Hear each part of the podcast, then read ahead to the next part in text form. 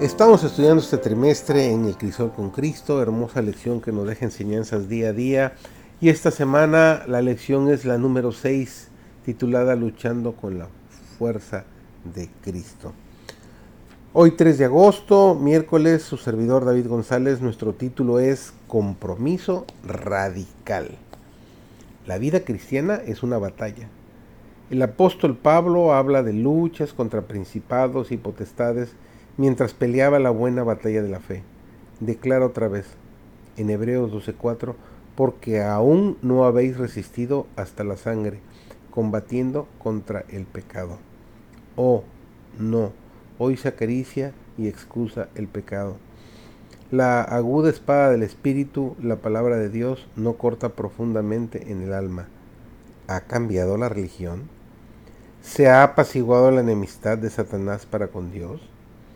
En un tiempo la vida religiosa presentaba ciertas dificultades y requería abnegación.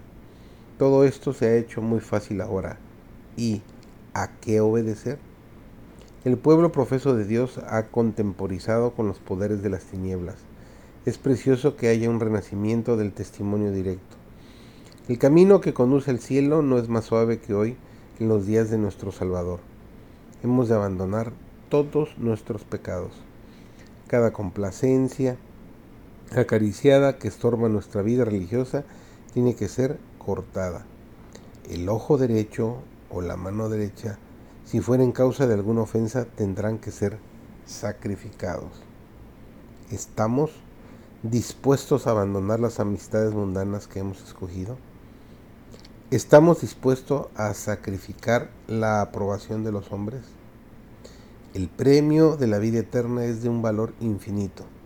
Nos esforzaremos y haremos sacrificios en proporción al valor del objetivo que tenemos por alcanzar. Requiere sacrificio entregarnos a Dios, pero es sacrificio de lo inferior por lo superior, de lo terreno por lo espiritual, de lo perecedero por lo eterno.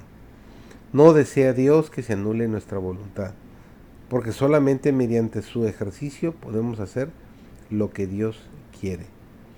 Debemos entregar nuestra voluntad a Él para que podamos recibirla de vuelta, purificada y refinada, y tan unida en simpatía con el Ser Divino que Él pueda derramar por nuestro medio los raudales de su amor y su poder.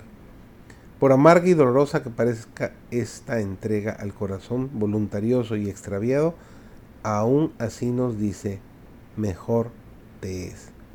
Hasta que Jacob no cayó desvalido y sin fuerzas sobre el pecho del ángel del pacto, no conoció la victoria de la fe vencedora, ni recibió el título de príncipe con Dios. Solo cuando cojeaba de su cadera se detuvieron las huestes amadas de Saúl y el faraón, heredero soberbio de un linaje real se inclinó para pedir su bendición. Así el autor de nuestra salvación se hizo perfecto por medio de los padecimientos. Y los hijos de fe sacaron fuerzas de debilidad y pusieron en fuga ejércitos extranjeros. ¿Qué clase de fe vence al mundo? Es la fe que hace de Cristo su Salvador personal.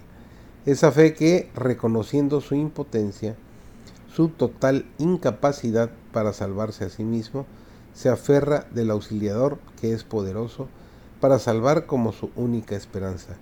Es una fe que no se desanima, que escucha la voz de Cristo que le dice, ten ánimo, yo he vencido el mundo y mi divina fuerza es tuya.